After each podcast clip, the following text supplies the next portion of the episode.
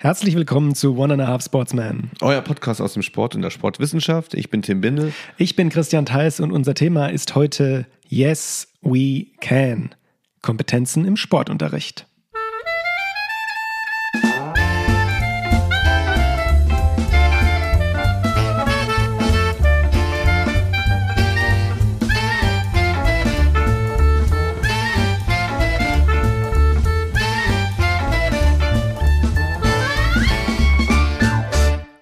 Ich habe direkt eine gute und vielleicht für den einen oder anderen auch eine schlechte Nachricht, denn ich kann Folgendes wieder machen. Tim, Technik läuft wieder. Hauptsache das Meinzelmännchen kommt nicht nochmal. Okay, das kommt nicht, aber bei Tim so innerlich gerade. Ja. So, und das dir- war's auch schon wieder jetzt für die. Du musst das dir ganz schnell abgewöhnen wieder, glaube Ja. ich. Oder wir starten dann doch mal einen Aufruf oder ich eine Petition. Ja, mach das mal. Wie viele Unterschriften brauchst du? Eine. Die ist ja schon safe. ja, Die kriegst du hin. Nee, Wie läuft's? ja, gut. Wetter ist schön. Ich würde gerne mal einen Podcast ähm, richtig gut ausgeschlafen, sonntags morgens um 11 Uhr machen. Mhm. Ich verrate nicht, wie viel Uhr wir jetzt haben und wann wir sind, sonst haben wir wieder das Zurück in die Zukunft Problem. Aber ich bin ein bisschen müde. Und wir können aber auch dazu sagen, so nah an live waren wir noch Stimmt. nie dran. Ja. Also wenn ihr uns bei der Premiere am einem Mittwoch, wann diese Episode prämiert wird, ähm, Prämiert ist Prämiert. auch gut. Prämiert diese. äh, Präsentiert. präsentiert wird, dann äh, wart, seid ihr so nah Premiere an uns erfährt. dran wie noch nie. Ja. Ja, genau. Aber Mü Müde, Müdigkeit äh, tötet Leidenschaft, aber ich komme da schon wieder rein. Ne? Dann denkst du immer, also sonntags morgens manchmal so, wow, alles super wichtig, ich will Mhm. über alles reden, ich habe überall eine Meinung und dann so, manchmal so, völlig egal. Sonntags morgens. Egal, ja. Wow, okay. Ja, vielleicht bin ich doch so ein Lärchen-Mensch. Ähm, ich bin, war heute sehr früh wach und habe schon ähm, nonstop an irgendwelchen aufgeschobenen Dingen gearbeitet, sozusagen. Oder arbeiten unsere individuellen Charaktere aber ge gegeneinander. Mhm. Also mit Lerchen, nee, bin ich nicht so wirklich. Ich bin dann eher die, was sag mal, Eule, gell? Eule ist das. Das, was zwischen 13 und 15 Uhr arbeitet, ich weiß nicht, wie das heißt. Gut, gut. sind wir jetzt schon mal raus. Ja. Ja. Wir haben ein schönes Thema heute und ich glaube auch die ähm, Einleitung, die ich vorbereitet habe, passt dazu, weil ich habe mich mit Kompetenzen, also wie haben wir es genannt? Yes, we can. Wir hatten überlegt, ob wir es nennen, ähm, wir schaffen das. Wir schaffen das. Ja. Ja, von Bob dem Baumeister.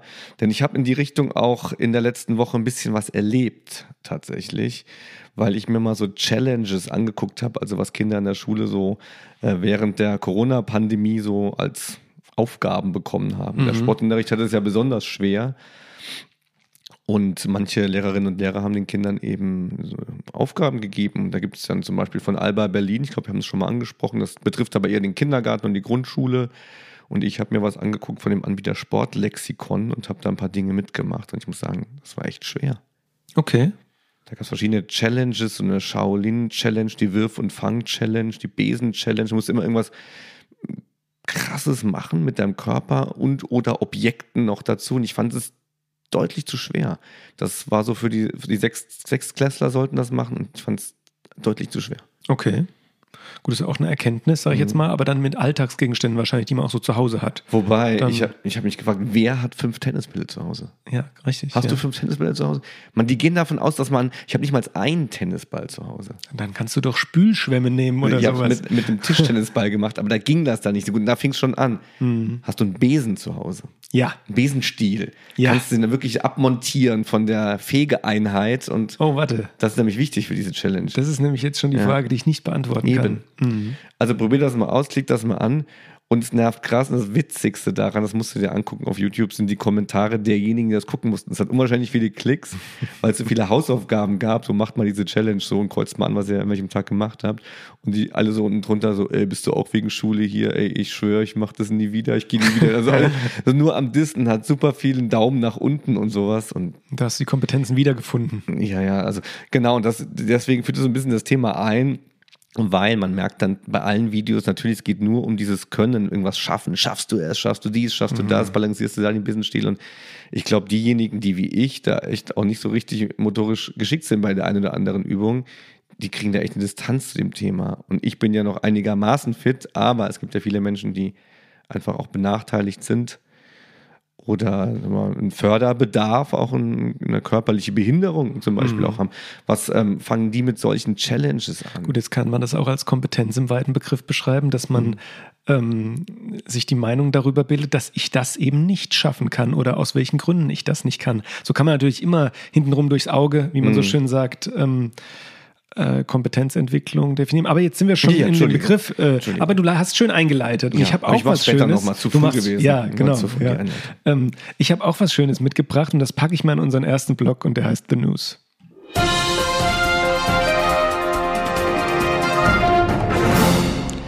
Ja, wir haben, äh, auch wenn man es kaum glaubt, Tim, welche Episode haben wir heute? 21. Wow.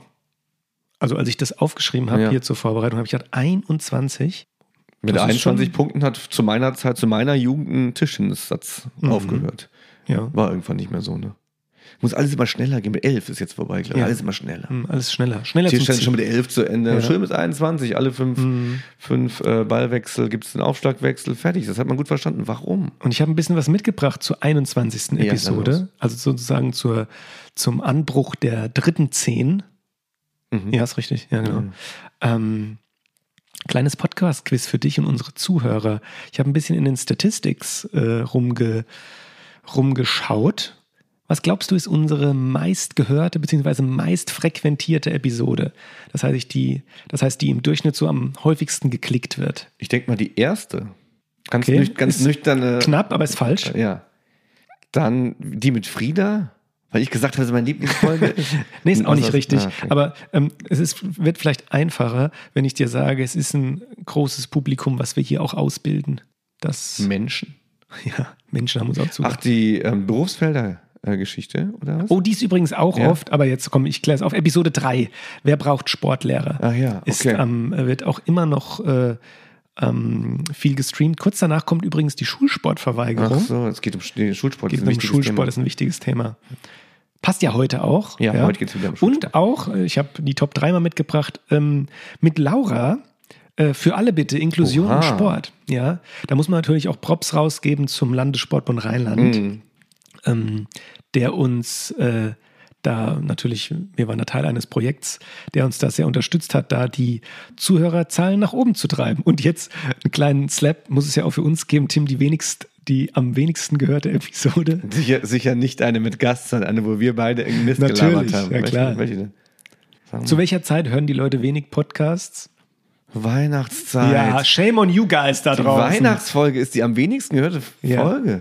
Also im, in Referenz Nachholen, zu den anderen. Leute, das ist eine gute. Ja. Habe ich dir nicht dein Geschenk gemacht in der Weihnachtsfolge sogar? Ich glaube, wir haben uns geschenkt, beschenkt. Ja, genau. Ja. Aber ich habe dir ein Geschenk sogar gemacht, dass du einen Traum verwandeln solltest. Deine habe ich schon längst in Träume verwandelt. Das waren Weinflaschen. Ja, die ist schon.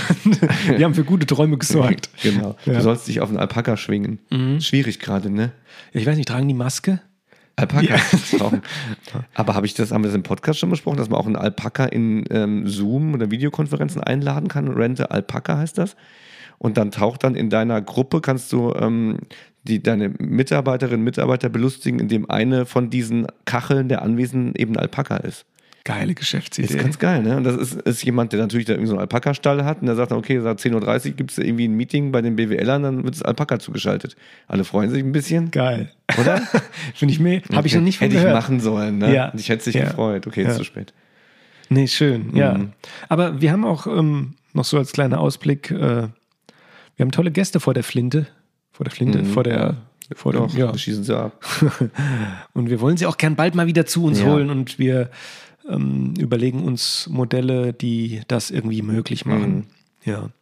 Weil es ist einfach doch auch mit den Themen, über die wir sprechen, ist irgendwie doch schöner dann gemeinsam, äh, also diese Telefoninterviews, das geht alles, das würde auch technisch gehen, ist aber nicht so persönlich und auch nicht so schön wie wenn man irgendwie so face-to-face sich unterhält. Wenn man, wenn man immer so zu zweit ist, dann man lässt sich auch irgendwann gehen ein bisschen. Wichtig ist, dass man Besuch bekommt, dass man sich nochmal irgendwie mal ordentlich benimmt. Tim kommt jetzt schon mittlerweile im Einteiler. Ja. ja.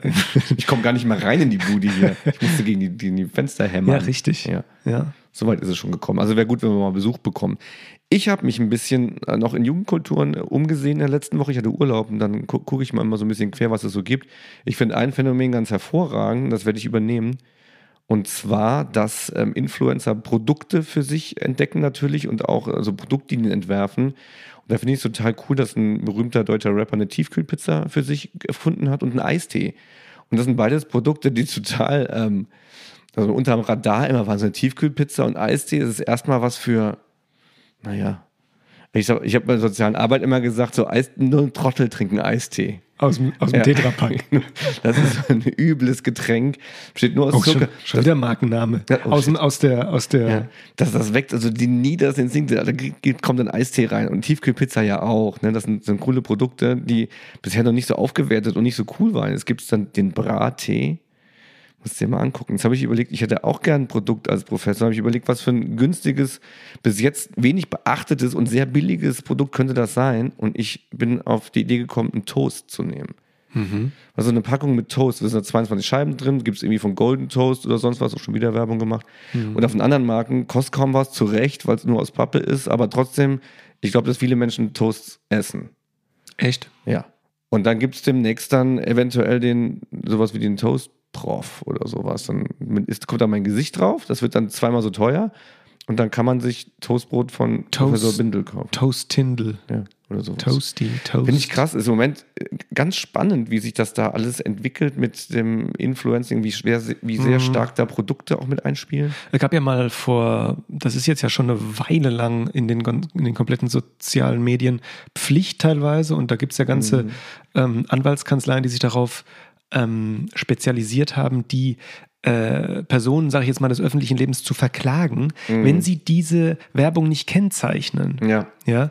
Also es ist euch bestimmt da draußen auch schon allen aufgefallen, dass irgendwo Anzeige steht oder Werbung oder Kooperation oder so Geschichten, ja. Mhm. Weil es da ja auch schon um große ähm, Geldbeträge geht, wo praktisch die Meinung eingekauft wird. Inwieweit ja. dann natürlich auch das Produkt getestet werden kann und gesagt werden kann, hier Leute, die Grünteekapseln hier von ja, mhm. Pipapo, die taugen was. Ja, das ist dann immer die Frage, inwieweit das jetzt Werbung ist oder wirklich ein Produktreview mhm. sozusagen.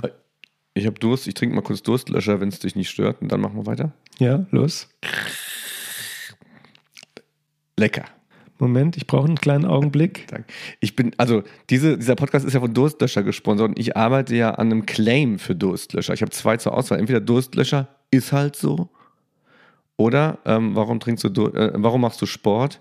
Wegen Durstlöscher danach. Mhm. Mhm. Das sind meine zwei Angebote an Durstlöscher. Also wenn das jemand hört von Durstlöscher, diese Claims gibt es umsonst. Das ist einfach eine Idee von Tim Bindel, die gibt es umsonst. Ich habe noch zehn weitere Durstlöscher-Ideen, die kosten dann was. Okay. Ja. ja. Ich weiß nicht, wo sitzen die überhaupt? Ich weiß nicht, aber bis dahin mache ich mir auch was auf. Okay. Alkoholfreies Weizen, ich habe es genau gehört. Loser. ja, wir, wir können, wir brauchen sowieso noch ein bisschen ähm, Product Placement. Ja. Es gab mal was von bei The Big Bang Theory. Wir werden unverschämt reich, hat mal Sheldon gesagt. Ja. Wir werden ja. unverschämt reich. Ja. Also wenn ja. ihr spannende Produkte habt, die wir unauffällig unterbringen sollen in dem Podcast, meldet euch. Ja. Wir machen das gerne. Zum Beispiel, was ist so Wissenschaftsprodukte? Papier. Papier ist ein das ist super noch nicht, Das ist noch keine A4-Blätter. Mhm, sonst fällt mir nichts ein. Mit Papier und Stiften. Stiften, ja. Ein Diktiergerät, ein schönes. So Energy. Machst du mit was ist mit Energy so? Das ist doch jetzt Energy auch so. Getränke. Ja, so richtig. Ja, hier so bring Geist auf Schwung. Ich glaube nicht, dass Wissenschaftlerinnen Energy Getränke zu sich nehmen. Du? Hm, weiß nicht. Nee, nee, ich auch nicht. Mhm. Aber ähm, äh, so was wie du wie du den Eistee beschrieben hast, ja. für mich ist das der Monster Energy Drink. Es gibt einen das Energy Drink. So, ja, ach der, ist, ja. Der, der, ja, da muss ich jetzt auch die Marke einfach ja, nennen, weil es einfach so, das ist auch so der, da schwingt so ein bestimmtes ja, da schwingt was mit mit so einem Monster Energy Drink. Ja, total. Es gibt aber auch einen Energy Drink von Durstlöscher. Da ist ein Tiger ach, drauf. Ja. Okay gibt tolle, tolle Sorten. Ähm, wir werden nach dieser Folge keine weiteren mehr machen dürfen, schätze ich mal, oder? Man wird sich bei uns melden, aber vielleicht, naja gut. Ja. Ähm, ich habe in der Tat auch noch was Sportliches mhm. und wisst ihr was, das packen wir in die Transition mhm. gleich rein.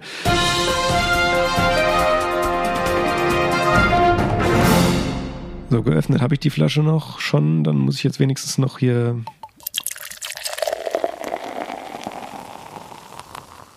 Vorsicht!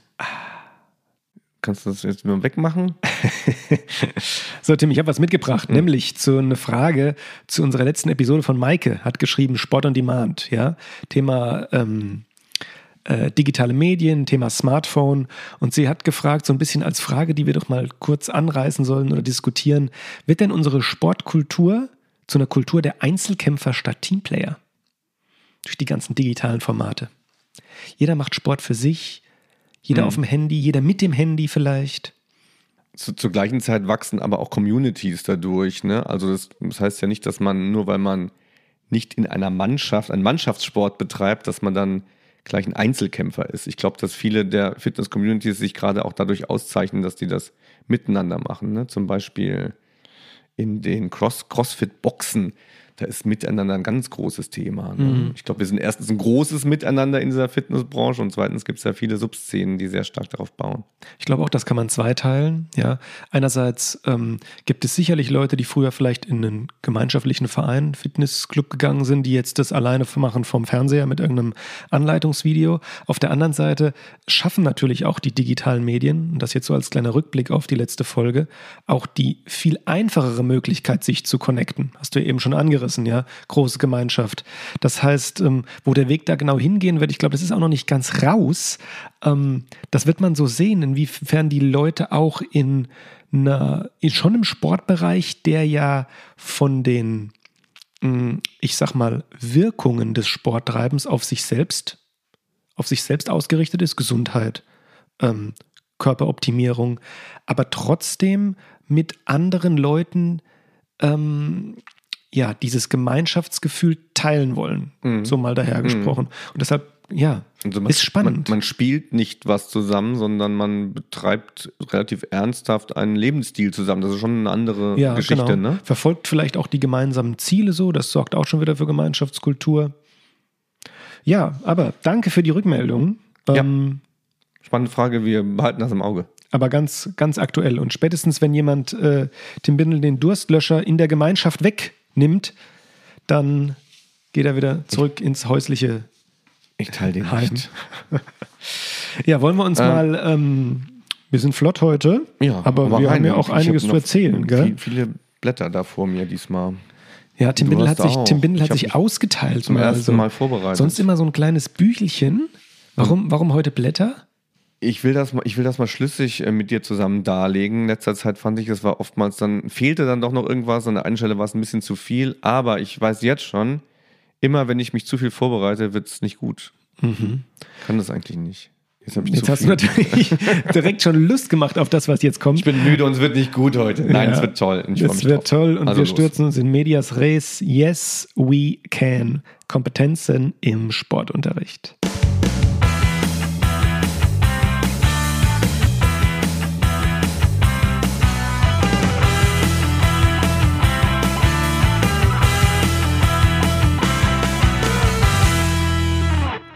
Christian, du kannst ja auch schuld an der ganzen Misere sein, weil du eventuell einer von den Schülern warst, die in den frühen 2000ern getestet wurden. Auch für unser Land. Mhm. Und das war ja einfach nicht gut.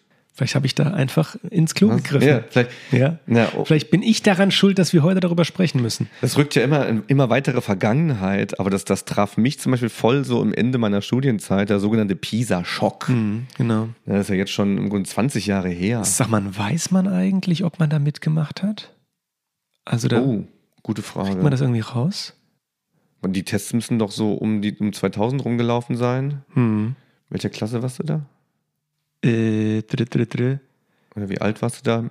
Minus 6, Acht. gleich Klasse. Dann warst du in der zweiten Klasse. Hm.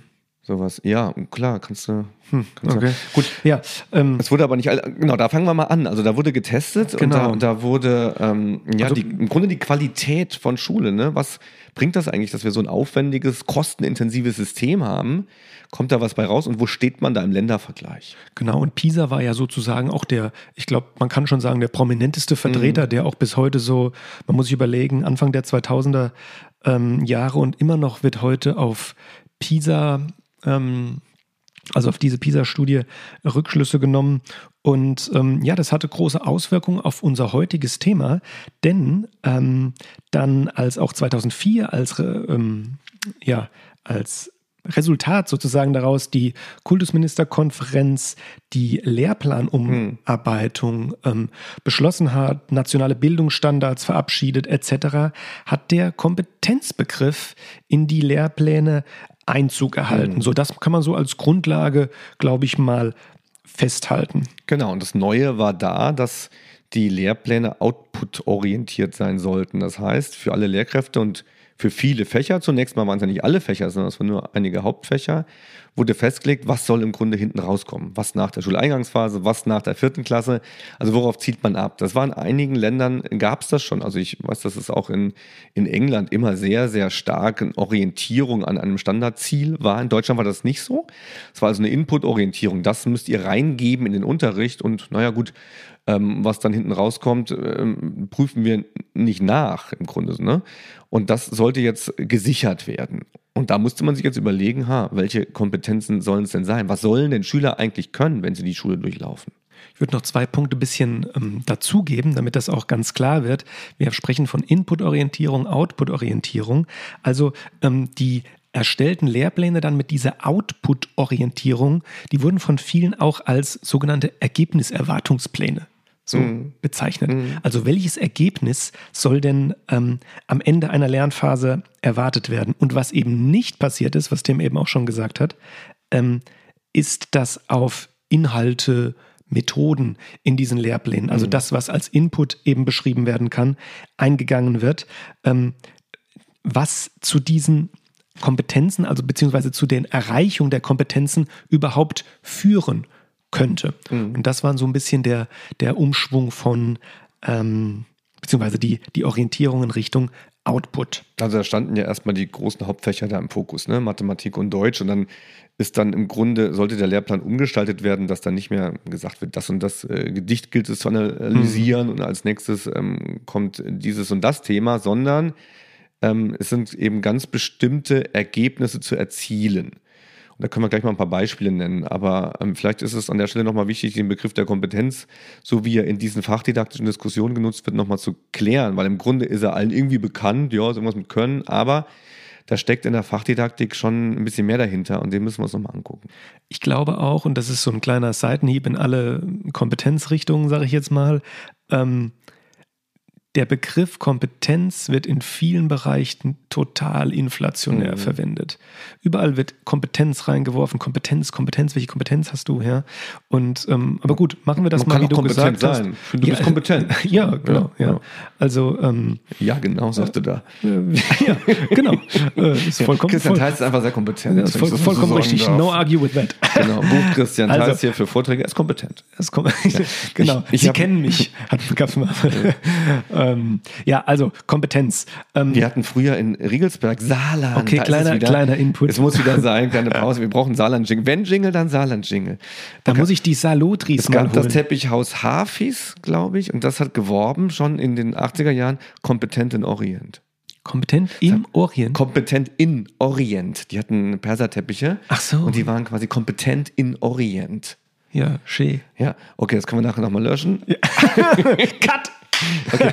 Nein, ich habe mir ja. extra aufgeschrieben mit den Kompetenzen, weil hier ist es wichtig, dass man die Begriffe auch alle nennt. Ich habe es etwas gekürzt und eine Kompetenz ist eine, sind kognitive Fertigkeiten und Fähigkeiten, um bestimmte Probleme zu lösen, sowie die damit verbundenen Bereitschaften und Fähigkeiten, sehen, jetzt wird es wichtig, in variablen Situationen erfolgreich und verantwortungsvoll zu nutzen.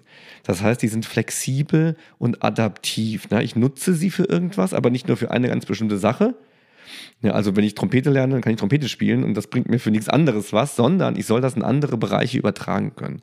Klassische Kompetenz ist zum Beispiel Kreativität. So, jetzt bist du für meine Begriffe über ein wichtiges Wort ein bisschen drüber gegangen, was wir nochmal rausstellen ja, müssen. Ja, und das ist, weil es auch in unserem. Das ist, ja. Ja, das ist. Sag du's. Kognitiv, ja. ja.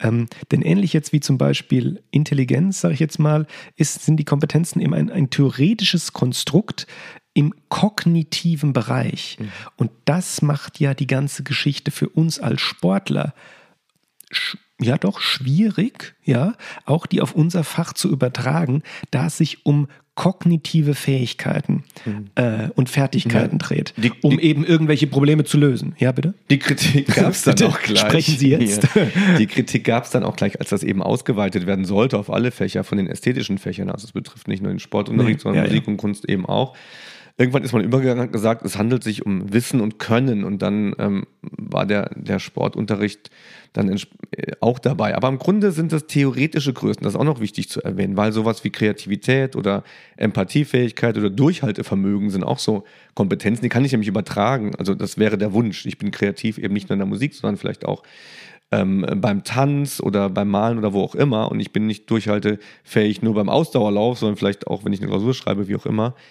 Und diese, das kann ich aber nicht sehen. Ich kann nicht sehen, ob du äh, diese Kompetenz besitzt. Das heißt, es gibt noch einen zweiten Begriff, der wichtig ist. Ich muss immer etwas finden, woran sich die Kompetenzen messen lassen. Das sind die sogenannten Performanzen.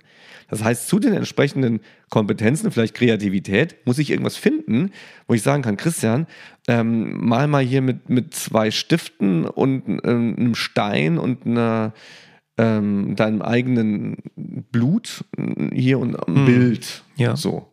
Ja, und dann mal gucken, wie du das löst. Das wäre vielleicht eine relativ schwache Aufgabe für Kreativität, aber die müssen wir uns jetzt einfallen lassen. Das wird für den Sport jetzt auch wichtig. Und das wird erstens für den Sport wichtig und zweitens auch für den Sport schwierig. Ja, denn ähm, im, dann gibt es auch Kritik zum Beispiel. Eckart Balz hat da mal einen interessanten Beitrag zugeschrieben, dass eben die kompetenzorientierten Standards sich im Sport häufig, und das ist ja auch klar, ja, weil es einfach ist, sich an sportmotorischen mhm. ähm, Tests äh, oder ja an sportmotorischen ähm, Messungen orientieren, da diese dann auch mhm. in der Schule einfach eben in, äh, ja, in Maßstäbe umgewandelt werden können. Aber vollkommen richtig auch dazu, eben die kognitiven, sozialen, äh, emotionalen, motivationalen Dimensionen des sportlichen Handelns, die kommen dann eben in diesen ähm, rein motorischen Gesichtspunkten ein bisschen kurz. Und deswegen hat man sich da auf den Weg gemacht und versucht, im Fach didaktische Modelle zu entwerfen. Es waren nicht so viele dabei, aber einige einschlägige Sportpädagogen wie André Gogol, aber auch Gissel in Bochum haben sich da auf den äh, Weg gemacht. Da können wir gleich noch zu kommen. Ähm, zunächst einmal, was ich spannend finde, ist, man muss sich ja überhaupt überlegen, was sind so relevante Kompetenzen in diesem Fach, die dann tatsächlich auch noch übertragbar sind in andere Bereiche. Also von mir aus andere Bereiche innerhalb des Faches oder innerhalb dieser Kultur. Ähm, ich würde mal gerne ein paar Beispiele nehmen, die noch nicht im Sport sind, um mal zu nachzuvollziehen, wie andere Fächer damit um, umgegangen sind. Zum Beispiel Deutsch in der Primarstufe in einem kompetenzorientierten Lehrplan. Da heißt es, die Kinder müssen verstehend zuhören können. Das ist die Kompetenz. Verstehend zuhören. Kannst du das? Kannst du das nochmal sagen? ja. Also, das ist nämlich für Kinder tatsächlich wichtig. Das kann ich nachvollziehen. Das ist echt eine Kompetenz, die braucht man. Mhm. Und die braucht man auch über das Unterrichtsfach hinaus. Wir müssen alle verstehend zuhören können oder zweites Texte erschließen. Ich denke, das müssen wir alle können. Und jetzt wird es für den Sport unwahrscheinlich schwierig, weil was im Sport ähm, ist denn wirklich so auszudeuten, dass wir sagen können, das ist eine Kompetenz, die man für das sich entwickelnde Leben und auch das Erwachsenenleben, wie auch immer, gebrauchen kann. Fällt einem aus der Schwimmfähigkeit erstmal nicht so richtig viel ein. Mhm. Beispiel zum Beispiel, was in vielen Lehrplänen auch immer genannt wird. Ähm, früher hieß es sogar sich sportlich verhalten, das war so gesetzt. Heute ist es eher mit Fairplay. Mhm, äh, mhm, mit Fairplay mhm, ähm, mhm, einhergesetzt. Und ähm, das ist total schwierig, mal als Beispiel, diese sogenannte Performance, wie du eben gesagt hast. Wie wird Fairplay, wie kann um Gottes Willen Fairplay gemessen werden? Wie kann man ähm, die Kompetenz des Fairplays abbilden, sodass ich ja. sagen kann, da ist jetzt ein Prozess passiert, da kommen wir vielleicht auch noch gleich drauf, auf eine Prozessorientierung im, im Lernen äh, mit Kompetenzen. Ja. Ähm, aber Fairplay, man muss sich mal die, muss sich mal ein Setting vorstellen, wo möglichst fair im Sport gespielt werden soll und das dann irgendwie gemessen werden mhm. soll. Also ist, ich denke, ein Ding der Unmöglichkeit. Ja, vielleicht muss man auch nicht so streng sein und sagen, dass man es messen muss, aber es muss beobachtbar, es muss vorzeigbar, es muss sichtbar sein. Ne? Das ist jetzt aber Semantik. Ja, gut, also, also, also für die Zuhörer aber nochmal das Messen okay. nicht, weil wir das oft auch im Studium als eine Problematik haben. Messen heißt also okay. also dann nicht, dass eine Zahl rauskommen muss, Nein, ne, okay. sondern, ja. sondern dass man dann, ähm, dass man beobachten kann, dass man, dass man es sichtbar macht. Und das ist bei verstehend Zuhören ja auch gar nicht so einfach eigentlich. Wie kriege ich denn raus? Also ich kann es ja nicht sehen. Du hörst mir zu, ob du es verstehst, weiß ich nicht. Ich muss dir ja nachher Fragen stellen. Genau. Ja? Und in diese Kompetenz ja. ist praktisch wieder, wird wieder mit anderen Kompetenzen, ähm, und das ist vielleicht im Kompetenzwirrwarr ganz wichtig, dass eine Kompetenz selten alleine dasteht. Mhm. Nämlich, was du gerade gesagt hast, verstehen, zuhören, das dann wieder ähm, da benutze ich dein Wort, sichtbar, beobachtbar zu machen. Dafür brauche ich die Kompetenz, mich ausdrücken zu können mhm. oder Verstandenes wiederzugeben oder beispielsweise auch niederzuschreiben, mhm. um das dann äh, im, ja, im schulischen Kontext äh, sichtbar bemerkbar zu machen. Mhm. Also Fairplay sieht man ja schon auch, wenn man so an den Profibereich denkt, würdest du vielleicht auch ähm, sagen, ich kenne die Leute, die fair spielen und die nicht aus meiner Erfahrung heraus, ne, weil die in ganz bestimmten Situationen sich eben nicht egoistisch, sondern dem Spiel entsprechend oder mit einer gewissen Empathie dem Gegner verhalten haben, jemandem aufgeholfen haben, der hingefallen ist oder nicht beschimpft haben oder wie auch immer. Ne. Das ist aber schwierig, ne? Ja. Aber gut, äh, Noten geben und bewerten, das war vorher auch schon schwierig. Wir können ja mal in den Sport reingucken, wie da so Kompetenzen und äh, Kompetenzerwartungen heißt dann oft, ne? Ähm, formuliert werden, zum Beispiel der Sport in der Primarstufe Nordrhein-Westfalen. Da gibt es dann im Kontext von ähm, Spielen die Kompetenzerwartung nach der Schuleingangsphase, also nach Klasse 2. Mhm. Ähm, die Schülerinnen und Schüler entwickeln eigene Spielideen und setzen sie um. Und dann nach Klasse 4 heißt es in dem gleichen Feld, ähm, die entwickeln und setzen die um und treffen Vereinbarungen zur Aufrechterhaltung des Spieles da sieht man das ganz schön, wie da so der Prozess, äh, dass der Lernprozess angelegt ist. Mhm. Das ist ganz schön komplex, ähm, eigene Spielideen äh, zu entwickeln, umzusetzen, finde ich. Also bei vollkommen, ja, bin ich vollkommen bei dir. Aber was hier auch ganz äh, gut klar wird, ist, dass sich Kompetenzen in vielen Lehrplänen ähm, nicht über die Klassenstufen hinaus groß weiterentwickeln. Es bleiben oft die gleichen Kompetenzen, beziehungsweise die werden gleich formuliert und sind dann von den Lehrkräften ähm, für die äh, jeweilige Klassenstufe irgendwie anwendbar. Ja? Mhm. Also so ein bisschen vage, wie ich manchmal auch finde. Ja? Ähm, die äh, Kompetenzen entwickeln sich manchmal mehr in die Höhe mhm. hinaus, manchmal mehr in die Breite hinaus. Ähm, und das macht dein Beispiel allerdings gut klar. Wie war nochmal der Nachsatz, den du dann gesagt hast? Was kam noch dazu? Treffen Vereinbarungen zur Aufrechterhaltung ja, des Spiels. Genau. Okay. Also, wenn einer total sauer ist, weil die anderen so hoch führen, dann ist es so, dass einer von der anderen Mannschaft dann darüber geht. Sollen wir das so machen? Ja, okay, super, so machen wir das. Einfach daher gesagt könnte man sagen, Regeln entwickeln. Ja, ja genau. genau. Das ist ganz schön, ganz schön schwierig. Im Schwimmen ist es ein bisschen einfacher. Also bewegen im Wasser heißt es ja, aber in diesem Bereich geht es jetzt hier die Kinder, Schülerinnen und Schüler äh, nach der Grundschule schwimmen 25 Meter ohne Unterbrechung mit einer ausgewählten Schwimmtechnik in der Grobform.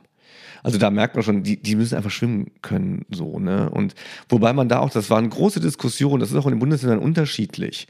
Und da muss man immer aushandeln, ne? welchen Standard hat man. Da gibt es mhm, Minimalstandards, genau. da gibt es dann Normalstandards, was muss der Durchschnitt können und dann ähm, schlussendlich wird das dann schwierig, weil die Kinder eben auch sehr unterschiedlich sind und ich als Lehrkraft vielleicht nicht alle dahin bringen kann zu diesem Standard. Und der Standard, und das finde ich nochmal ganz gut, das hat Dietrich Kurz zum Beispiel nochmal im Hinblick auf Kompetenzen gesagt, auch für euch da draußen nochmal, Kompetenzen setzen sich auch im Sport zusammen aus Wissen, Können und Wollen. Mhm. Ja.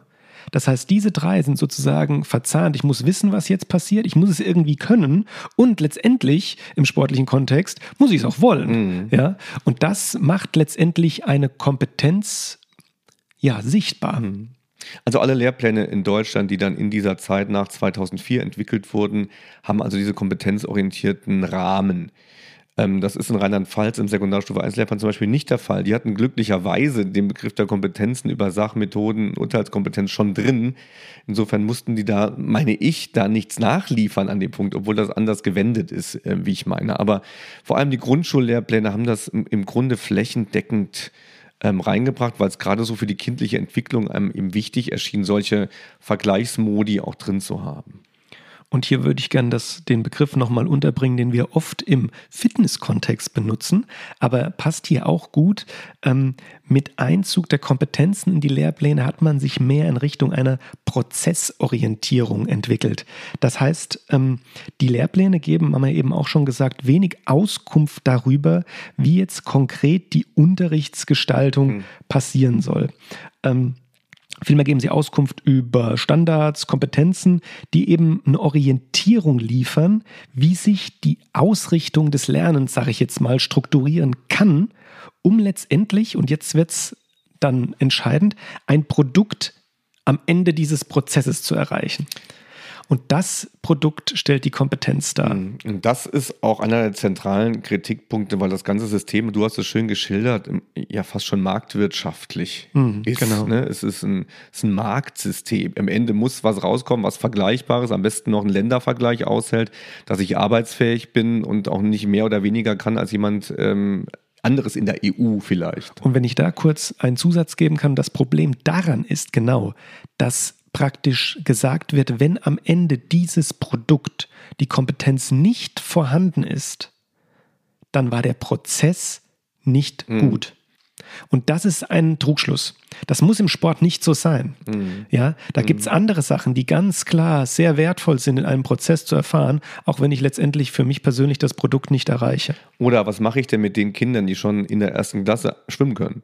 Die haben schon das Ziel der vierten Klasse erreicht im Grunde. Ne? Und insofern ähm, ist das auch in die, diese Richtung problematisch. Und das Schulfach Sportunterricht ist meiner Meinung nach eines der größten Verlierer in der Kompetenzdiskussion, weil wir den, den, den Bildungsbegriff so stark ausgearbeitet und ins Fach eingepflegt haben. Also so, so sehr geht um das, ähm, um Erfahrungen, um das Leibsein, mhm. um Individuelles und um die Aushandlung und die Kompetenzorientierung, die nivelliert das ja, die, die will ja im Grunde, dass alle Schüler das Gleiche erleben. Und das Erleben ist gar nicht so wichtig, dass alle Schüler das Gleiche können. Ja, am Ende, wissen. genau. Ja. Mhm. ja. Wir können ja mal nochmal in die Sekundarstufe 2 gehen. Ich finde mhm. das ganz schön, wenn wir an dem Thema das nochmal zeigen, wo, ähm, um was es da eigentlich geht. Hier heißt es auch in Nordrhein-Westfalen Beispiel, es wird jetzt etwas komplexer und es werden schon Kompetenzbereiche unterschieden, Bewegungs- und Wahrnehmungskompetenzen gibt es da, Sachkompetenzen, mhm.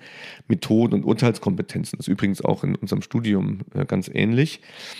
Und ähm, Tanz heißt es da in der Sekundarstufe 2, die Schülerinnen und Schüler können ein Handgerät oder Objekt als Ausgangspunkt für eine Improvisation nutzen. Kannst du das? Ein Handgerät? Ja, oder ein Objekt. Ich glaube schon. Ja? Ja. Ich gucke mich mal um hier. Muss, mm, zum Beispiel dann, ja, ja, diesen du hast einen Pullover gefunden und improvisiert, Christian hat improvisiert gerade, er macht nichts anderes als den Oberkörper zu bewegen und das ähm, den zu schwenken brauch ein bisschen, brauch ein bisschen, wie ein Stierkämpfer. Äh. Machen. Oh nee, ja, genau, das brauchst du, glaube ich. Das war falsch, jetzt habe ich mich verklickt. Hier. Das ist eine Sch ja. Ja, die lachenden Schweine waren schon richtig. Ja, genau. Das ist aber wirklich eine Minimalkompetenz, die du da zeigst. Hallo, ne? don't mug my competence. Und dann nochmal die Frage, bei Kompetenzen darf die Frage wirklich erlaubt sein. Wofür braucht man das? Ja, vollkommen richtige, vollkommen. Ich finde es äh, schade, dass man es dass so selten, Frage. Ne? weil wenn wir nochmal da ausgehen und sagen, das sind flexibel, ne? die müssen in anderen vergleichbaren Situationen angewendet werden können. Wo gibt es das denn? Gibt es leider zu selten, dass man sowas ähnliches macht, wie mit dem Handgerät kreativ zu werden. Mhm. Ich möchte auch, noch, doch? möchte auch noch ein Beispiel nennen. Ja, los. Bevor ich mich wieder mit einem Handgerät. Äh, ein Objekt. Du kannst ein Objekt nehmen. Kann ich auch ein Objekt? Du kannst ein Objekt nehmen. Ja, also ja. Wir, wir stellen in unserem ersten Shortclip irgendwann, den es mal gibt, stellen wir eine Improvisation vor mit ja. einem Handgerät oder einem Objekt. Oder einem Objekt. Du musst nicht beides nehmen. Genau. Also Dietrich Kurz hat auch nochmal was Schönes geschrieben. Das fasse ich mal einfach ein bisschen zusammen für uns, weil das einfach schön nochmal verdeutlicht, wie Kompetenzen sich im Sportunterricht wiederfinden können. Also zum Beispiel, Niedersachsen fordert im Kerncurriculum äh, für die Schulform der Sekundarstufe 1, das heißt für die weiterführenden Schulen, ähm, Zitat, laufen mindestens 25 Minuten ohne Pause ausdauernd. Kannst du das? Ja. Ja. Was, was bringt dir das? Ich glaube, die Kompetenz besitze ich. Und jetzt, jetzt ist ja genau, und jetzt ist spannend, was würdest, welche Kompetenzen findet sich in der Sache wieder?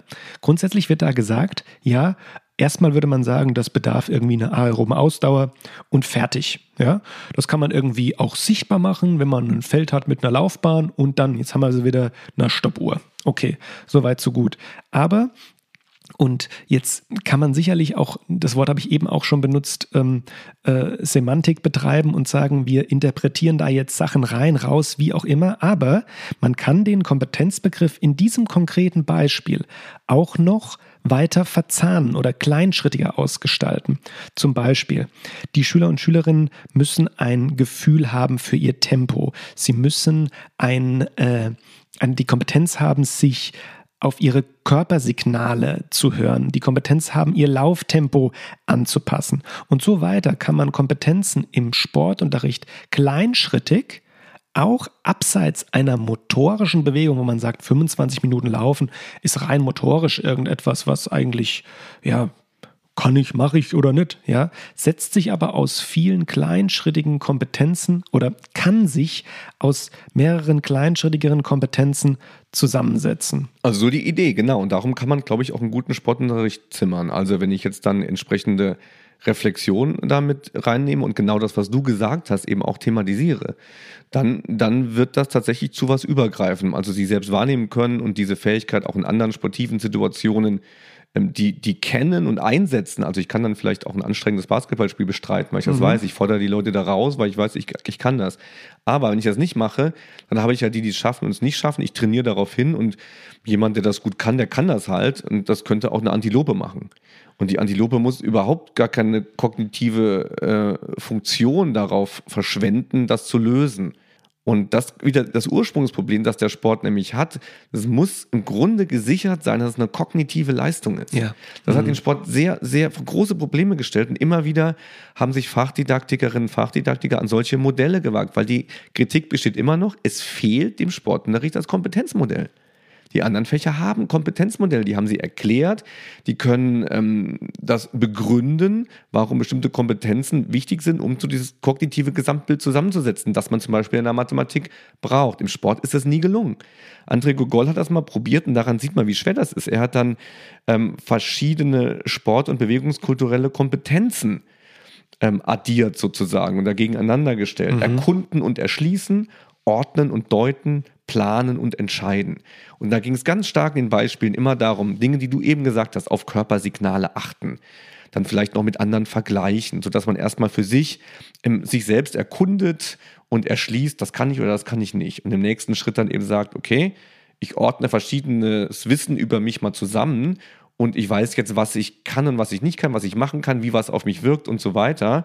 Bis hin zu dem Punkt, wo ich wirklich Sport planen, kann und für mich Sportkultur erschließen kann. Mhm. Jetzt muss ich vor dem Hintergrund auch noch eine kleine Lanze für unsere Sportlehrer und Sportlehrerinnen brechen, die uns da draußen zuhören, weil denen brennt es jetzt wahrscheinlich schon unter den Nägeln. Ähm, natürlich macht die Fokussierung oder das, Weg, das Weggehen von Lehrplänen, die konkrete Inhalte vorgeben, die mit bestimmten Methoden behandelt werden sollen, das Lehren und Lernen oder insbesondere die, ich sag mal, die Modellierung eines Lernprozesses von Lehrer-Lehrerinnen-Sicht aus schwerer, äh, schwieriger, schwerer mhm. und schwieriger. Ja, ähm, es stellt sich natürlich die Frage, inwieweit der Lehrplan überhaupt oder die Lehrpläne überhaupt ein Medium sind, was ähm, Methoden äh, vorgeben müssen. Ja, das stelle ich jetzt mal so in den Raum. Ähm, da gibt es sicherlich auch genügend Zeitschriften mhm. und andere Literatur zu, die da Handreichungen geben. Aber Fakt ist ganz klar, dass mit Einzug des Kompetenzbegriffs, zumindest im Sport, ein, ähm, eine Ziel, ja doch, nennen wir doch, nennen wir es so, ein, ein konkretes Ziel oder das Formulierung das Formulierung, guck, jetzt habe ich auch schon, die Formulierung von Zielen im Sportunterricht schwieriger geworden ist. Mhm. Ja, aber es, es, muss, es weckt einen, ähnlich wie Bildung, weckt es im Grunde auf, weil man muss sich eingestehen, ähm, dass ein Speerwurf und ein Felgaufschwung keine Kompetenzen sind. Und ähnlich wie bei der Bildung sieht man auch beim Kompetenzdiskurs, das ist damit nicht gemeint. Mhm. Das kann man, das muss man zu einem Bildungsanlass machen oder das muss man in einen Gesamtzusammenhang mit ähm, variablen Kompetenzen bringen. Sonst kann ich einen Felgaufschwung. Punkt. Und was uns da immer sehr hilft, ist natürlich die, den Blick auf die Mehrperspektivität im Sportunterricht, ja, äh, klassische pädagogische Perspektiven, Leistung, Spannung, Eindruck oder manche nennen es Körpererfahrung, Gesundheit, Ausdruck, Miteinander. Die äh, Sportpädagogen unter euch wissen das. Also das sind ähm, Kernpunkte eines mehrperspektivischen Sportunterrichts, woran sich orientiert werden kann und das explizit unabhängig von einer Sportart und unabhängig von motor rein motorischen Dimensionen. Und das hilft, Kompetenzen greifbar und verstehbar zu machen. Mhm. Du hast Fair Play ähm, am Anfang äh, genannt. Hier habe ich die passende Kompetenz, Sekundarstufe 2. Ähm, Sportspiele. Ähm, die Schülerinnen und Schüler können die Ambivalenz von Fairness- und Konkurrenzprinzipien in sportlichen Handlungs- und Wettkampfsituationen beurteilen. Mhm. Das ist eine klassische Urteilskompetenz, die für die Oberstufe erwartet ist. So, das muss ich jetzt aber auch mal zum Thema machen dann im Sportunterricht. Also ich spiele Fußball, ich spiele Handball, ich spiele Basketball, aber nicht nur, weil ich lerne, wie das geht und dann gegen andere gewinne, sondern es geht dann um diese Kompetenz, eben die Ambivalenz zu begreifen, mal zu beurteilen. So, warum kann Wettkämpfen auf der einen Seite gefordert sein, gegen andere zu gewinnen und gleichzeitig muss ich in irgendeiner Form das Spiel respektieren. Genau. Ja? Und, und jetzt kommt der das große super wichtig. Punkt. Und jetzt, das ist der große Punkt, den du auch mit dem letzten Wort beurteilen und was du jetzt auch gerade gesagt hast, nochmal klar machst. Es geht nämlich in diesem Zusammenhang zum Beispiel auch nicht nur um das eigene Können. Mhm sondern was die Kompetenz äh, ja auch sagt, ist das Wissen, was davor geschaltet ist. Und Wissen beurteilen, ja, setzt sich äh, eben zusammen, abseits auch von Kontexten der eigenen Anwendung. Mhm. Das heißt, ich kann etwas beurteilen. Das ist viel weitgreifender, mhm. als wenn ich einfach sagen würde, oh ja, ich spiele jetzt mal fair, mhm. ich kann fair spielen und fertig ja, sondern ich kann auch beurteilen. Ich kann, ich weiß vielleicht auch, was überhaupt Fairplay ist. Man könnte ja auch sagen, ich thematisiere mit meinen Schülern Fairplay, ohne überhaupt das offensiv zu thematisieren. Ja, ich sage, es wird sich hier an Regeln gehalten, fertig aus. Und wer sich nicht an Regeln hält, der kriegt eine 6. Mhm. Also einfach dahergesprochen. Also ich muss ja? in der neunten Klasse aus, ich muss so weit sein als Schüler, als Schülerin in der neunten Klasse im Vereinstraining, beim Fußball oder wenn, wenn man ein Spiel hat, dem Trainer zu sagen, natürlich, wenn der Ball ins Ausgeht, egal ob es 1-1 steht oder es knapp ist und gleich irgendwas passiert, dann gebe ich dem Gegner den Ball und schiebe den nicht noch ein bisschen weiter weg. Das ist kein Fair Play. Respect the game, das ist das Allerwichtigste. muss ich sagen, das habe ich im Sportunterricht haben wir das gemacht und ich kann selber beurteilen, und ich mache das nicht mehr. Ich gebe meinem Gegner den Ball. Und wenn das hier irgendwie äh, nicht angebracht ist, dann muss ich leider den Verein verlassen. Aber die, diese äh, Chuspe hat natürlich kein 14-Jähriger. Ne? Wird Aber natürlich auch. So sein, ich würde die, würd die sofort rausschmeißen. Es ist natürlich, also diese, das geht jetzt vielleicht auch ein bisschen weit, aber die Fairplay-Thematik ist natürlich auch mit äh, Vorbildern im Spitzensport, mhm es ist eine schwierige Sache, ja, weil wenn du dann, ich sag mal, es ist, äh, egal jetzt in welcher Sportart, ja, knappes Ergebnis, zehn Sekunden zu spielen und du warst wirklich als letzter noch am Ball, bevor er ins Ausgeht, ja, oder irgendwas, dann ist die Frage, hebst du den Arm und sagst, ich war's, wenn der Schiedsrichter schon oder die Schiedsrichter in die andere Richtung entschieden haben, oder dein Verein kriegt die mehrere Millionen für den Gewinn des Titels und du lässt den Arm unten. Das sind Fragen, die einfach schwierig mhm. sind. Dafür kommst du in die Hölle, wenn du das. Du darfst nicht lügen. Das, ja. das ist ganz wichtig. Mhm. Egal um wie viel es geht. Aber wir machen gerade Sportunterricht hier. Ne? Wir haben schon improvisiert ein bisschen, haben uns bewegt. Jetzt reflektieren wir gerade über Fairplay. Mhm. Also wir haben, wir arbeiten an unseren Kompetenzen, erkenne ich gerade. Und trotzdem, obwohl ich meine Sportsachen vergessen habe. du machst das so gerne. Turnbeutel zu Hause vergessen. Nein, du darfst, du darfst da schon auch ähm, auch mit den Sachen. Man macht doch so gerne Sport. Vielleicht noch, ähm, weil es sich dem Ende neigt, ähm, die Genese der Geschichte. Also man hat das probiert in, im Sport, weil es ja mal ein Problem war in zwei Richtungen. Also wie André Gogol zum Beispiel sehr auf die kognitiven mhm. äh, Fertigkeiten zu setzen. Das ist ein Problem geworden, weil der Inklusionsdiskurs aufgekommen ist und sehr voraussetzungsreich ist, auch so abstrakte Denkvorgänge im Grunde für, für auch Schüler mit, mit Lernschwächen zum Beispiel, ja, die man ja viel häufiger hat als äh, Kinder im Rollstuhl, die zu initiieren. Also ja. das drüber nachdenken, wirklich, es ist schon, das war hochgegriffen. Und eine andere Richtung ging eher so Richtung Basisqualifikationen, hieß das MOBAC. Da wird immer noch dran gearbeitet. Da ist Christian Herrmann zu nennen, Erin Gerlach sind da zu nennen und andere. Das heißt, man versucht also so eine sportliche Literacy, heißt das auch so wirklich Grundfertigkeiten, die gar nicht mehr kognitiv sind, sondern die sehr stark auf die Motorik abheben und zu sagen, zum Beispiel auch für die Grundschule, das müssen wir sicherstellen, um weiter in dieser Sportkultur zu arbeiten. Das ist unsere eigene Kompetenzorientierung, die ist halt eben bei uns motorischer Natur. Ja, und ich bin beiden gegenüber skeptisch. Mhm. Ähm, man muss gucken, wo es hingeht. Und das, diese Kompetenzorientierung war von der Genese her etwas bildungspolitisch gewolltes. Also ein Vergleich, ein nationaler Vergleich ging in die Hose, es musste sich was ändern. Und Lehrpläne sind immer auch bildungspolitisch gefärbt.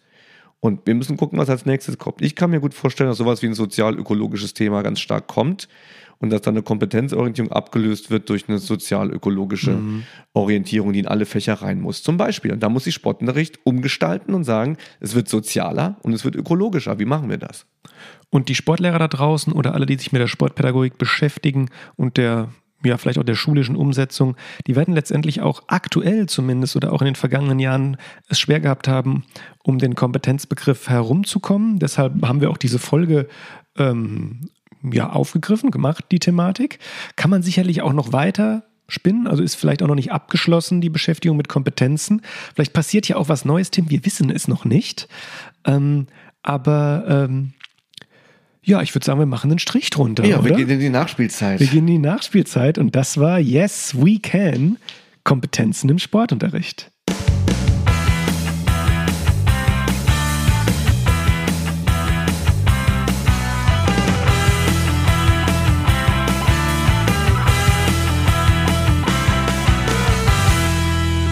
Deine liebste pädagogische Perspektive.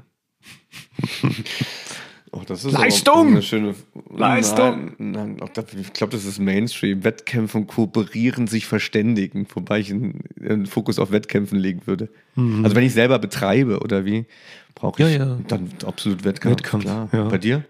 Ausdruck oder schön? ne, ich weiß gerade auch nicht so, so genau. Hm. Ich war auf die Rückfrage nicht gefasst. das ist aber dumm. Da fehlt ja aber Grundschulkompetenzen ja, das Verstehen des äh, ist, ich dachte, Konstruieren ich, ich dachte, das wäre eine Einbahnstraße. Ja. Nee, miteinander ist auch schön, muss ich sagen. Ja, ja doch, ja. Was machst Was ist an miteinander schön? Oder was gemeinsam Erfolge ja? teilen, ja. Ach, Erfolge teilen gemeinsam. Ja. Okay. Ja, Oder auch gemeinsam äh, oh, das ist verlieren. sicher cool. Das hatte ich nie so richtig gehabt. Schon sicher cool. Ja, doch. Ich hatte alle Erfolge alleine. Also das habe ich selbst auch jetzt in meiner ähm, mhm. Schiedsrichtertätigkeit ist man ja auch als Crew und wenn das da so funktioniert in so einer Crew, das ist schon schön. Voll. Ja? Ich habe also, beobachtet bei. Ich habe einfach gern mit Leuten zu tun. ich, da, ich könnte das, ja, ich glaube, ich könnte das auch gut. Ich hatte das nie so in der Mannschaft zu sein, aber ich halte es für eine große Kompetenz, wenn Kinder das können, wenn man verliert und ein anderer war schuld in der Mannschaft da nicht irgendwie so sauer zu sein. Ne? Ich habe letztens beobachtet bei zwei äh, Elfjährigen beim Computerspielen, wo irgend so ein Level verkackt wurde. Ähm, und dann musste sich der eine schon echt zurückhalten und den anderen nicht anzupflaumen. Ich habe das gehasst früher, wenn ich was falsch gemacht habe und der andere noch mich angekackt hat dafür. Das ist eine schöne Überleitung, Tim, weil jetzt kommt ein neuer oh. Jingle. Jetzt kommt ein neuer Jingle, ähm, weil wir haben heute das erste Mal eine Thematik, die heißt, als letzter gewählt, so fies kann Sport sein. Jetzt öffnen wir die Horrorgeschichten der eigenen Vergangenheit. Tim. Otherworld. Wie, wie hieß denn diese ähm, Serie, wo dann immer Otherland? Otherworld? Können wir, was, nee. wir können auch vorher was einspielen. Nee, ja, ich finde das schön, dass wir das mal machen, das, um auch zu zeigen den Hörerinnen und Hörern, nee, Sport ist nicht immer nur so schön. Das ja. wissen wir alle, aber wir sollten öfter mal dran erinnern, weil in allen Gesprächsrunden, die man so mitkriegt, hat man immer so, ja, Sport und toll, dass wir das alle machen und mhm. der macht uns ja so gut und gesund und wir erleben so schöne Sachen darin. Ist nicht so. Soll ich einen ja, raushauen los. direkt am Anfang? Ich habe was ganz. Du selbst erlebt? Ja, ja. Ich okay. habe was ganz Konventionelles, was jetzt. Ähm, ich habe noch mehrere Geschichten, also wir können da noch öfter drauf zurückkommen, aber ich habe eine ganz äh, persönliche Sache und das hat einfach ganz konkret mit zwei Verletzungen zu tun, die ich in meiner Sportlaufbahn mit einmal 13 und einmal 14 hatte. Und das war beides mal ähm, einmal rechts und einmal links das Sprunggelenk im Fuß beim Basketball, ja. Und das war zu einer Zeit, wo ich richtig so das hat mir richtig wehgetan, weil ich so richtig motiviert war. Also wehgetan gar nicht körperlich, ja auch, ja. Also ich bin praktisch auf einem anderen Fuß gelandet und ähm, äh, ja, weggeknickt. Zuerst rechts.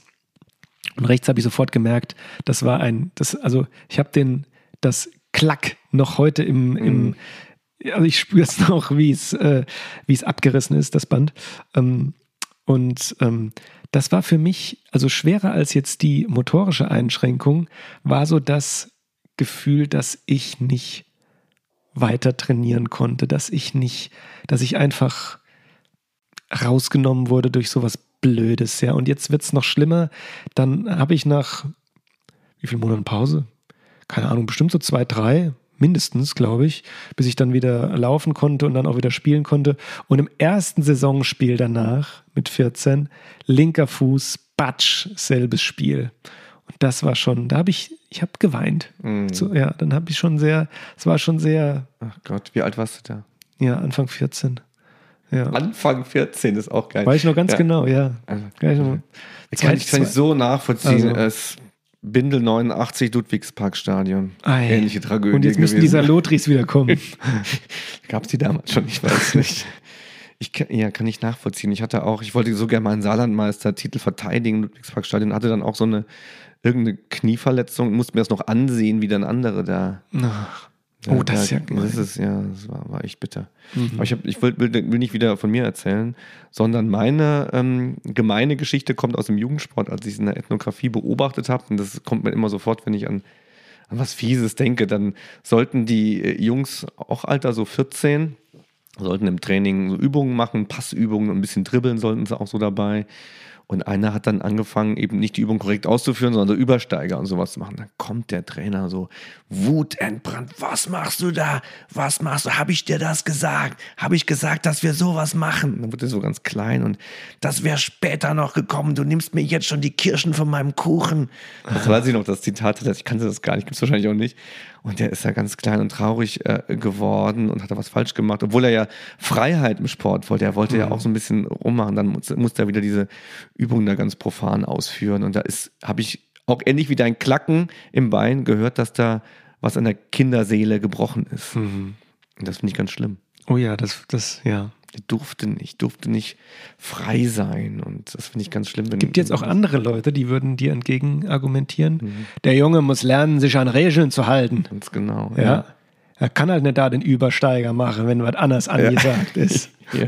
Ich glaube, die sind auch in der Überzahl, die mir da. Ja, genau. wahrscheinlich in der Kinderseele klagen. Ach, ich hätte, weißt du, aus Träumen des Sports, hätte so gerne mal eine Jugendmannschaft in irgendeiner Sportart, ne, die ich dann zum Erfolg mhm. führe mit, mit diesen Laissez-faire-Methoden, die mir vorschweben. Ja, also das, wir müssen gucken, dass jetzt der Abschluss des Podcasts nicht immer so, dass der nicht traurig wird. doch, doch. Müssen wir jetzt nämlich äh, ja. Äh, gleich auffangen. Aber das war zum ersten Mal ähm, als letzter gewählt. Sport, so fies kann Sport sein. Bist du denn echt mal als letzter gewählt worden eigentlich? Äh, nee, also ehrlich gesagt nicht. Warst du in der Tanzschule? Ja. Ja. ja. Ich, da habe ich selbst gewählt. Also das, Damenwahl äh, war nicht. Äh, Gibt es das überhaupt noch? Ist das immer, ist das Tanzschule jetzt nicht auch irgendwie anders ich, ich mit Gender ich, und so? du, ich vergesse das, ich verwechsel das mal. Was ist denn Damenwahl? Die Dame wählt oder ich, ich wähle ja, die Dame? Nee, die Dame wählt. Ja, ah, okay. Ja. Also Damenwahl ist, wenn die Dame aussuchen darf? Ja. Ah, das habe ich nicht gemacht. Ich, äh, also, wir sollten eine Tanzschulfolge machen. Ich habe eine super Tanzschulerinnerung. Ich hatte immer dieselbe ja. Tanzpartner. Ja? Ah, ich nachher auch, ja. Ja, achso. Wie hieß deine? Maike, schöne Grüße. Ja, meine hieß Steffi. Schöne Grüße, Steffi. Ja. Wir gingen, dann ging es irgendwie auseinander dann auch, glaube ich, mit. Mit dem Tanzen, oder wie? Mit Steffi. Also, nee, beim Tanzen bin ich treu geblieben. oh, da gibt es aber auch eine ganz traurige Geschichte. Noch die kommt beim nächsten Mal. Ich will schon mal ein bisschen ja. äh, teasern. Es gibt eine super traurige Tim Tanzgeschichte beim nächsten Mal. Ja, nee, ich ja. war gerne in der Tanzschule. Also habe ich, also bin jetzt kein Gold? Ja. Ja, Gold. Ja, mhm. ich, ja, ich habe sogar, ja. wir hatten einen Schultanzkurs. Ja. Ähm, Shoutout an die Thielemann-Schule in Limburg mhm. damals. Und da waren wir in der, äh, wann macht man das so? Elfte Klasse? Zehnte ja, Klasse? Ja, ja, doch. So mit 15, mhm. 16, glaube ich. Tanzkurs zum Verlieben angeboten. gedacht eigentlich. Bitte, das ist ja? extra so ein Tool, das zum Verlieben gedacht ist, glaube ich. Ah, okay. Ja. Ah, das wusste ich damals nicht. Mist. Ach, das ganze System nicht verstanden. Die, Ähm, die Tanzschule war die Tan- Gold und dann hast Gold, du ja. Nee, hab sogar noch weitergemacht nach diesem. Formation äh, kommt dann als nächstes. ähm, also bei mir in Tanzschule Euschen Gebhardt in Saarbrücken, Grüße gehen raus. Ei, kommt schön. Formation. Die Formation gab es. Und da war immer so ein extra Raum, da waren die Leute von der Formation drin. Okay. Das waren die richtigen Locals. Locals. Das ja. waren, das waren, das waren richtige Ethnographie in der Tanzschule. Absolut. Geil. Klar. Ja. Jederzeit. Ja, Leute, Kompetenzen. Wir hoffen, wir konnten Kompetenzen erweitern in diesem einstündigen. Wir haben ziemlich gut, Ja. Tim, deshalb wollen wir es jetzt Nee, nicht. war, war gut. Ja, Kann man machen. ja, genau. 21. Herrgott, Wahnsinn. 21. 21. Blackjack. Ein bisschen stolz auf uns. Ja, Nicht gedacht, dass es 21 Themen gibt, die ich einigermaßen belabern kann im Sport. ich habe dir ja noch ein paar geschickt. Meinst ja. du, es gibt tatsächlich unendlich viele? Da müssen wir irgendwann sagen, Leute, tut mir leid, wir wissen Nee, nichts wir fangen mehr. irgendwann, wir fangen irgendwann an und sagen hier, du, äh, Episode 3, die müssen wir neu machen, die Ja, war irgendwie nichts. Stimmt. Ja. Wer braucht eigentlich zwei Jahre später noch Sportlehrerinnen? Richtig. Oh ja, korrekt. Ja. Entschuldigung übrigens fürs ab und an doch fehlende ich Gendern. Achte Wir- drauf, finde es auch wichtig. Ja, ich finde es auch wichtig, und, aber es ist, ja, Mal- Konzentration. Ja. Einfach nur Konzentration. Ja, ja. Genau. Ähm, ja, Leute, das war One and a Half Sportsman. Ich bin der eine. Nee, es Und ich habe auch eine Frage, also wir werden immer schlechter, was das angeht. Aber, Also nochmal. Also das war One and a Half Sportsman. Ihr habt eine Frage? Wir haben kompetente Antworten. Tim schüttelt den Kopf. Wir haben nie, hat jemand eine Frage gehabt. Dieser ganze Slogan hat nie funktioniert eigentlich. Wie ist ganz für haben heute Ach eine so. Frage präsentiert. Das stimmt. Ihr habt eine Frage, wir haben eineinhalb Antworten. Ja, genau. Und äh, die halbe hat äh, Ich habe die halbe. und ich die Die Viertel halbe, und das ist Christian Theis. Und Tim Bindel. Ciao. Tschüss.